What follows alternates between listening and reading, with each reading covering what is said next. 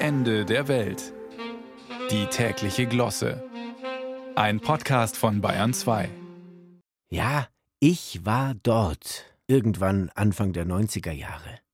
Ich stand am Ufer, den Blick starr auf das vom Dauerregen gekräuselte Wasser gerichtet.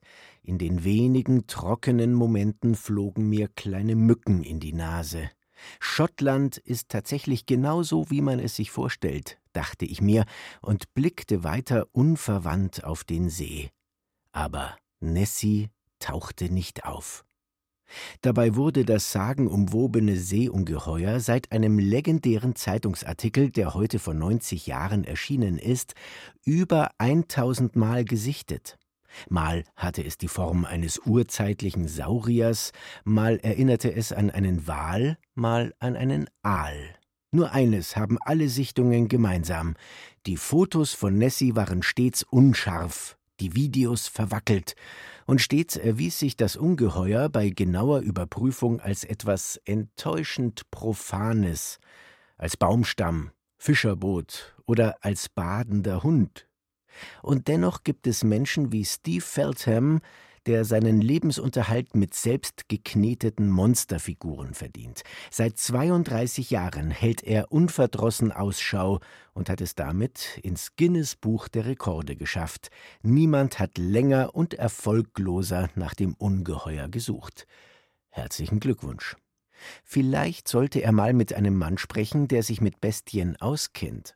Nein, ich meine nicht Hagrid, den Wildtierhüter des Zauberinternats Hogwarts, ich meine seinen optischen Doppelgänger, Reinhold Messner. Der ist immerhin 1986 im Himalaya dem Yeti begegnet, war aber leider, wie er zugab, zu überrascht, um ein Foto zu machen. Schade. Den Yeti gibt es wirklich, da ist sich Messner sicher. Er sei aber kein zotteliger Schneemensch, sondern eine bislang nicht klassifizierte Bärenart. Auch bei den ausgestopften Einhornköpfen, die regelmäßig von namhaften Auktionshäusern versteigert werden, darf man skeptisch sein. Meist handelt es sich wohl um Pferdeschädel mit aufgeklebten Hornattrappen. Gekauft werden sie trotzdem. Das Einhorn erfreut sich nicht nur bei der jugendlichen Weltbevölkerung erstaunlich großer Beliebtheit. Warum? In einer als kalt wahrgenommenen Realität gibt es ein gesteigertes Bedürfnis nach Wiederverzauberung, vermutet die Wissenschaft. Ich habe einen anderen Verdacht.